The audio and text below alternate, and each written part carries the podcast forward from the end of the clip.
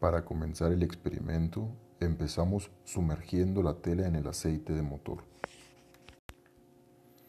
Esperamos 10 minutos para que se absorbiera el aceite. Sacamos del aceite y lo pusimos en una mesa para que repose la tela. Así lo hicimos con todos los trozos de tela.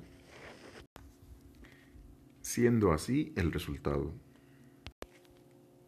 Después procedimos a realizar los desengrasantes con las combinaciones correspondientes. Para mezclar los desengrasantes utilizamos una batidora por 30 segundos para así tener más estandarizado el proceso. Aquí tenemos la mezclilla después de que transcurrieran los 90 minutos de reposo.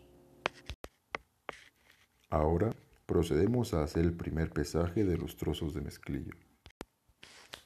Después de pesar los trozos de mezclilla, ahora los llevaremos a lavar. Bueno, Empezamos por el trozo número 1 de mezclilla con su ciclo de lavado normal y con la mezcla correspondiente de desengrasante. El siguiente trozo tiene un ciclo de lavado de delicado.